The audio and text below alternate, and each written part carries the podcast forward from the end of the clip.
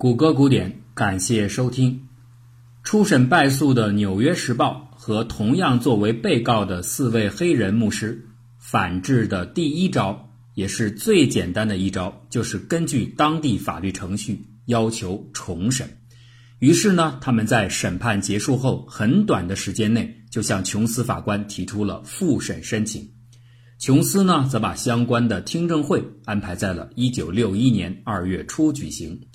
那不巧的是，在这段时间当中，《纽约时报》琐事不断，他们便请求把听证会召开的时间延期一个月。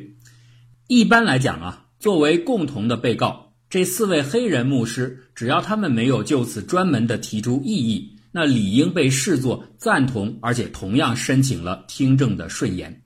可是强势的琼斯法官却抓住了这个破绽。他以这几位牧师没有就延期问题单独提出申请为由，直接认定他们放弃了复审权利，将有关部分的案件审理进程直接就给结束掉，而且立刻执行审判结果。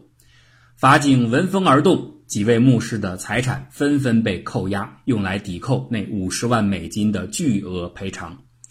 其实啊，相较于《纽约时报》。这几位黑人牧师才是真的显得非常的冤枉，他们是在完全不知情的情况下，被广告的发布人具名在那份所谓的南方支持者名单之中的。广告的经办人是约翰·莫里，正是他把广告初稿送到了纽约时报社，并且接洽了广告刊发的相关事宜。他承认，最初的广告里边其实没有这份所谓的南方支持者名单。是当时的马丁路德金后援会执行主任贝亚德拉斯廷，他感觉到这份广告的分量不够，就拉开抽屉，从里边拿出了一份人名单，就是南方基督教领袖会议的全体牧师名单。拉斯廷要求把这份名单增加到广告的支持者当中。莫里啊，当时还很纳闷，他就询问拉斯廷说：“你怎么争取到这么多人的署名的？”拉斯廷就回答。不需要他们同意署名，因为他们本来就是这场运动的一部分。这些话呀，莫里在接受几位被告黑人牧师的律师费雷德·格雷的传唤，到庭作证时，在法庭上都完整的告知了陪审团和法官。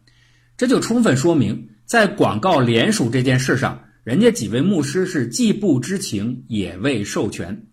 那至于当沙利文一方。反问这几位黑人牧师说：“你们为什么不在这个广告刊登之后，造成了如此不良社会影响时，撤回相关的广告声明呢？”格雷律师的回答非常的简洁有力：“既然当初人家就没同意，那现在又谈何撤回呢？”所以这个事实是很明显的，在诽谤罪构成的要件上，至少这四位黑人牧师他无论如何也是不能满足具有出版行为这个要素的。那有人是完全背着你发表了一篇文章，不管这个文章产生了多么大的后果，总不应该视为是你的本意，而要你本人承担责任吧？可就是这么清楚明确的事实上的论述，琼斯法官居然还是一再的驳回了格雷律师撤销对几位无关的黑人被告诉讼的请求。他用心之顽固坚毅，可见一斑。也正因为如此，等到了复审申请时。琼斯法官会抓住一招之错，再次利用程序上的瑕疵回绝牧师们的请求，便不难理解了。这种带有明显压迫性的审理方式，让《纽约时报》的大当家阿瑟海斯苏兹贝格也无法保持冷静了。他几乎不能止息心中的怒火，就立刻写信给报社的法律顾问洛布，说：“我们应该怎么才能帮助到他们？”洛布律师心里在苦笑啊，他心说：“老板，咱们自己已经是泥菩萨过河了，对人家又能做些什么呢？”不过呢，洛布仍然冷静地回信告诉苏兹贝格说：“如果这几位牧师和我们一样都是阿拉巴马州以外的人士，那么或许呢，还可以考虑以管辖权为防护点来争取改变审判结果。但是不幸的是，他们几位和报社的情况不一样。”他们无法就此提出异议。洛布呢，接着分析说：“恐怕呀，我现在能够设想到的方法，只有在未来的诉讼中和牧师们继续密切配合，争取撤销这个判决。我相信我们可以做到这一点，也唯其如此，才可以真正帮助他们追回被这些无耻之徒夺走的财产。可是啊，话得说回来，大概写这封信的时候，洛布律师自己的心里也没有对复审前景感到太多的乐观，所以啊，他才会向报社继续的提出建议。在今后一段时间里，我们可不要再聘任南方各州的特约记者了，因为这样做至少可以保证此案以后不会再因为这个理由被南方各州的法院轻易的把我们时报攥在手心里。没过多久，听证会传来了消息，琼斯法官不出意料地否决了时报社的复审动议。那现在没有别的办法。只有走出第二步棋，就是向阿拉巴马州的高等法院提起上诉。六十年代初的阿拉巴马州高等法院无疑是一个狠角色。当时民权运动正在如火如荼的进行。一九零九年就已经成立的老牌黑人平权组织——全国有色人种协进会，简称是 NAACP。当时呢，他在全国各州快速的发展分支组织。然而，当他们的组织准备深入到阿拉巴马时，却遭遇到了前所未有的阻力。这次出头的还是琼斯法官。当时啊，他甚至连一场听证会都没有召开，就悍然地宣布临时禁令，禁止 NAACP 到州内发展，除非你能按照我们的要求先提交你会员的名单。这个要求呢，当然遭到了感觉被侵犯了隐私权的协进会的拒绝。琼斯就以此为理由，居然认定协进会犯下了藐视法庭罪。藐视法庭是一项需要被追究刑责的重罪。那协进会呢，依法就只好寻求最高法院的司法救济。联邦高院经过审议，最后撤销了阿拉巴马州的藐视法庭的判决。没想到啊，州高院居然敢于抗诉，他认为。联邦法院的判决前提是有误的，所以他们绝不撤销之前的判定。联邦最高法院就再次驳回了阿拉巴马州的意见，要求他们从速执行判决，却二度被州高院顶了回来。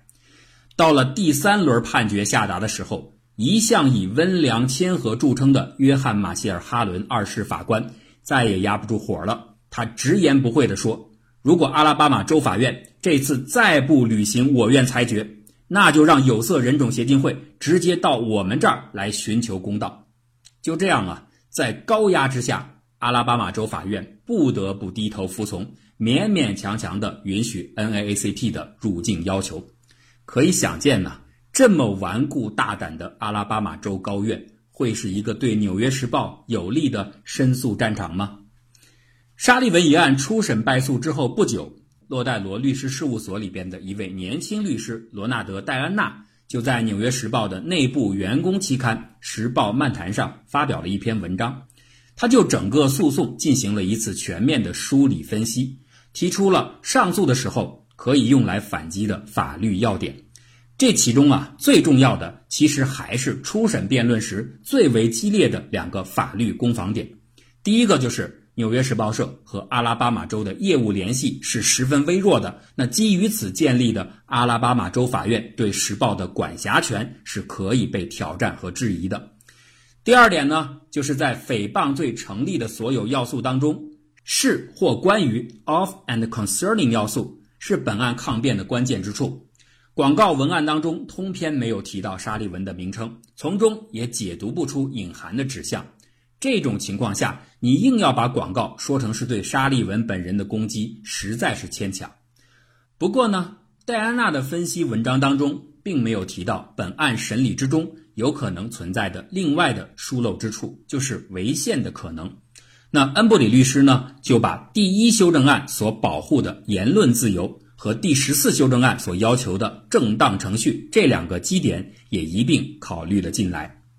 此后的《纽约时报》律师团队正是用上面几个抗辩点来展开上诉的。阿拉巴马州高等法院的法庭上，双方的辩论仍然进行的无比激烈。到一九六二年八月三十日，阿拉巴马州高院作出最后裁决，维持初审法院的判决。纽约时报社果不其然，再次败诉。在审判书中，阿拉巴马州高院对于上述时报社提出的抗辩基点一一进行了批驳。对于第一个争夺点——管辖权的争辩，也就是《纽约时报》和阿拉巴马州的业务关联是否满足最低关系原则，最高法院的法官根据原告提供的证据指出，除了在初审中已经明确的那位居住在蒙哥马利市的被《纽约时报》社聘用的特约记者唐麦基以外，《纽约时报》在南方的亚特兰大。还维持着一支常规的记者团队，为其采编南方各州的新闻。这个团队在1956年到1960年之间，曾经多次活动于阿拉巴马州境内，其中就包括我们前面已经介绍过的那位有名的作家克劳德·希顿。在这五年里边啊，这支记者队伍在阿拉巴马州累计活动达到153天。其中，仅希顿一个人就曾经为《纽约时报》采编了四十九篇和阿拉巴马相关的报道。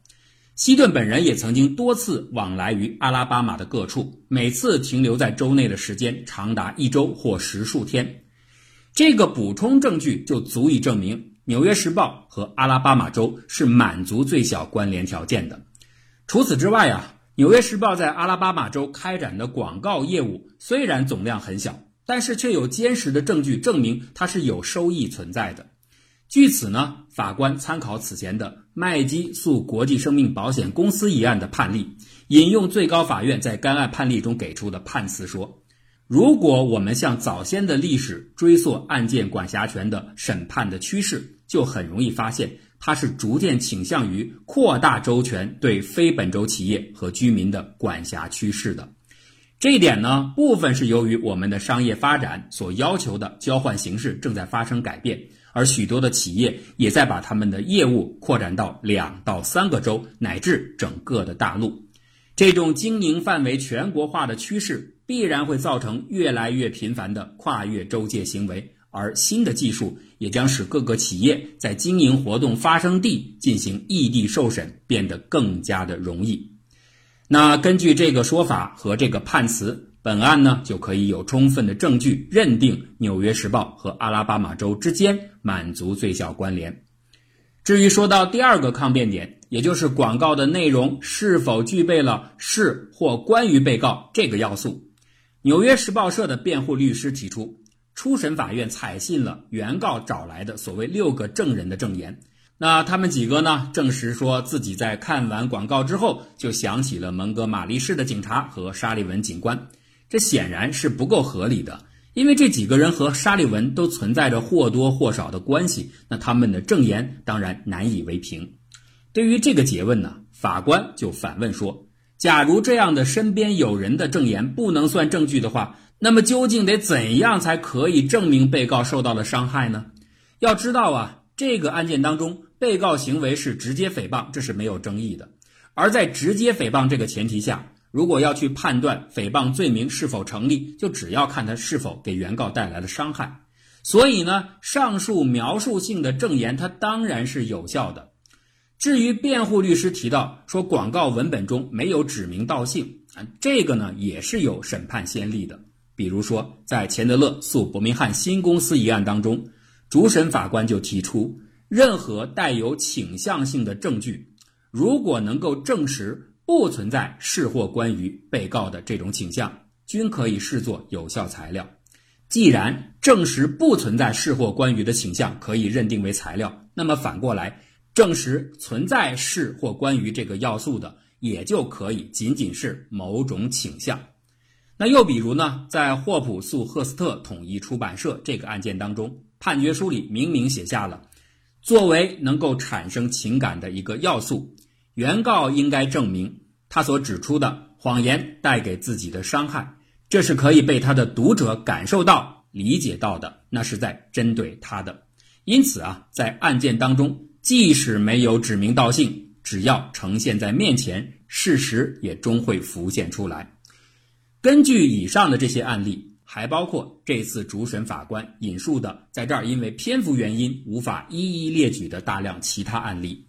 是或关于这个要素是并不需要明确的指名道姓的，而在本案当中又还有证言作为辅助证据，故此该要素完全可以被认定为存在，从而广告构成对沙利文的诽谤。最后呀。阿拉巴马州高等法院还驳斥了恩布里对于初审法庭不应适用于一般应诉的争议，以及对审判结果可能有违宪法第一修正案和第十四修正案的质疑。他对这两个方面的回答异常的简洁。第一修正案所说的自由言论并不包括诽谤，而第十四修正案呢，它是在限制周全，与企业无关。至此，案件审结。所有的法律防御在关键一役当中全部失守，《纽约时报》面临着天价赔款，等待着他们的将是灭顶之灾。节目的最后，还是请大家关注谷歌古典的微信公共账号 “Google 古典 ”，Google 搜索引擎的名称 g o o d i n 就是 “good” 的 ing 形式，在里边还有很多好听的节目。感谢大家的收听。